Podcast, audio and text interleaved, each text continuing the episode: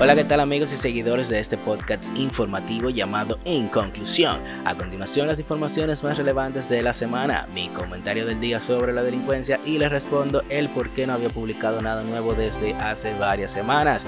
¡Let's go!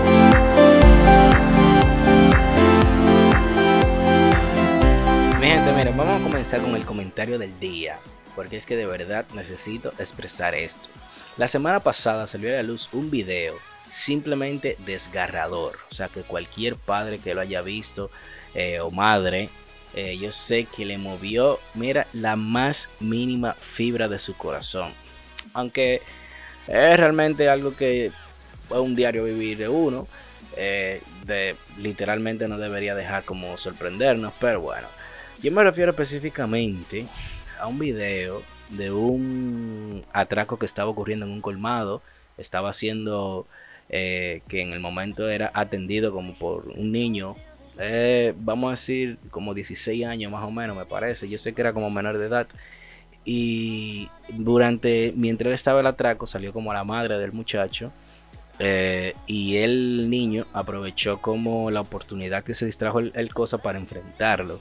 Realmente fue una muy mala decisión. entiendo que en el momento entendió que era lo mejor y todas esas cosas pero lamentablemente en el forcejeo el delincuente le dio un disparo que lo mató ahí mismo. Y algo sumamente sorprendente es que luego de eso el, ladrón siguió tranquilo, siguió con su vaina recolectando eh, eh, mercancía y jodiendo tranquilo. Y se fue tranquilo, no salió corriendo después de ese homicidio.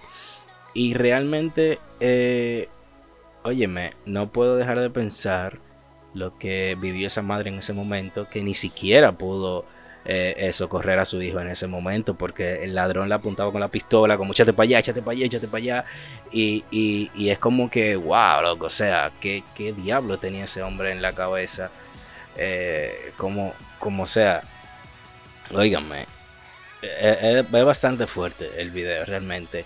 Eh, y bueno, uno siempre viene a lo mismo, de que este país está jodido, de que este que lo otro, y que, que toda esa vaina se sabe, hace añazos que nosotros estamos jodidos y estamos arropados por la delincuencia, pero el punto no es bla, bla, bla, bla, bla, el punto es literalmente hacer algo, es literalmente actuar, pero de verdad. Miren, yo creo que mañana, lunes, el presidente es que va a mostrar un plan de seguridad nacional.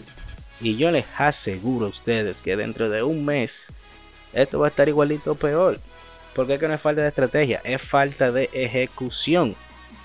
¿Por qué? Porque vamos a decir, cada tres meses se tira un bendito plan de seguridad nacional, se tira una vaina y siempre se dice algo, pero no pasa absolutamente nada porque es un asunto de ejecución de los planes. Y miren, y si es necesario ejecutar literalmente a las personas, aunque la iglesia se opone a eso, oye, sacar con ti la gente. Porque que la iglesia no se puede ser tan teórico. La iglesia quiere resolverlo todo con teoría y vaina así. Y estamos en una situación que no lo amerita. O sea, miren, uno no puede estar, uno no puede sacar su celular en la calle.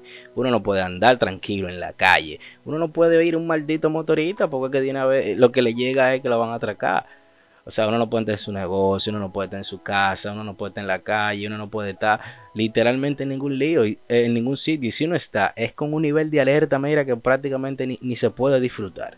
Si tú sales a la calle, tú no puedes andar con tu anillo de graduación, tú no puedes andar con prendas en general, tú no puedes andar eh, con nada. Porque es que en cualquier lado se te tira un delincuente y te quítalo, como que eso es de él. Y si te pusiste bruto, un tiro y tranquilo, que no pasa nada. O sea, literalmente. Y óiganme, no importa si usted anda a pie, si usted anda montado, si usted es rico, si usted es pobre, feo, bonito, alto, boneno, blanco. Óyeme, aquí no importa nada, mano. Es una vaina que nos incumbe a todos. El problema es que los que, los que deberían realmente hacer algo eh, andan con seguridad, tienen seguridad a, a, sus familiares y obviamente ven el tema de una perspectiva diferente y por eso no le dan la importancia. Sin embargo, si todos nos unimos a una sola voz, señores, las cosas cambiarían. Pero mientras tanto, estamos jodidos con un maldito temor en la psiquis. Y yo personalmente estoy de acuerdo con lo que dijo un tuitero. Tan fácil y barato que sale matar a esos malditos. porque no es posible, no es posible que nosotros como ciudadanos decentes, o sea, no es posible, mejor dicho, que, que nosotros que somos los buenos, somos más que los malos y no tengan de rodilla bajándole el zipper literalmente. Y nada, a continuación las informaciones de la semana.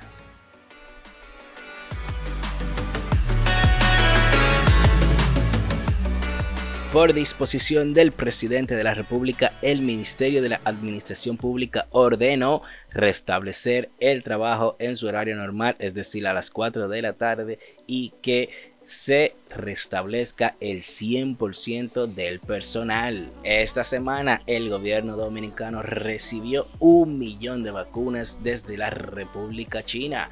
Los centros de vacunación se atenderán solamente por citas y envejecientes, adolescentes y atletas olímpicos serán prioridad. Un accidente en la avenida Nacanaona dejó cuatro muertos y dos heridos y se dice que fue justamente persiguiendo a unos delincuentes. El Poder Ejecutivo modificó para el Viernes Santos que el toque de queda empiece a las 7 de la noche, aunque dio las 3 horas de gracias para las personas llegar a su hogar. Se recuerda que actualmente los días de semana el toque de queda comienza a las 12 de la noche. Esta semana lamentablemente se registraron al menos 4 feminicidios en diferentes puntos del país. Preocupación en Baní por los gases de Punta Catalina que podrían incitar una tragedia mortal. En Estados Unidos se descubrió un hombre con super anticuerpos contra el coronavirus, el que podría ser la verdadera esperanza para los científicos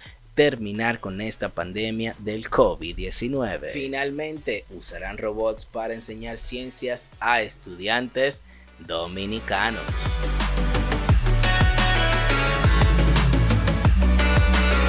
Y bueno, mi gente, como lo prometido es deuda, eh, para los que me preguntaron qué ha pasado con el podcast, pues diferentes cosas, pero en síntesis son cosas buenas. Lo primero fue falta de tiempo por trabajos extras que estuve haciendo, lo que me impedía hacer ese trabajo con la calidad que yo entendí, o sea, con el tiempo que se merece eh, producir este podcast y yo dije, bueno, vamos a pararlo estas dos semanas, pero bueno, la cosa realmente se extendió y nada, ya aquí estamos de vuelta. Lo segundo fue la incursión eh, de trabajos personales. O sea, lo que les mencioné anteriormente fueron trabajos profesionales pagados por terceros, pero ya estos son proyectos míos eh, con cosas que yo quiero producir, como unos videos de YouTube que he estado trabajando últimamente entre un programa de radio y otras cositas así. Eh, aparte de que estaba tomando clases de cocina, eh, que es una de mis metas de este año. y bueno, y lo tercero es que aunque, por ejemplo, en ediciones como la de hoy, eh, les mencioné pocas noticias, la realidad es que durante la semana filtramos muchas informaciones, comprobar la veracidad, la veracidad de las mismas, darle seguimiento, la correcta edición, etcétera, etcétera, etcétera, etcétera. Y eso me estaba afectando de manera emocional por el número de cosas que pasan, tú sabes. Y bueno, nada, realmente eh, tomó un respiro sin previo aviso. Y aunque no estamos al 100%, porque es posible que la semana que viene no pueda hacer el podcast, pero prontamente eso será cosa del pasado. Así que nada, esto ha sido todo por el día de hoy. Muchísimas gracias por tu atención y por seguirnos como siempre activo. Eh, será hasta la próxima semana o hasta la próxima de arriba. Queden bien.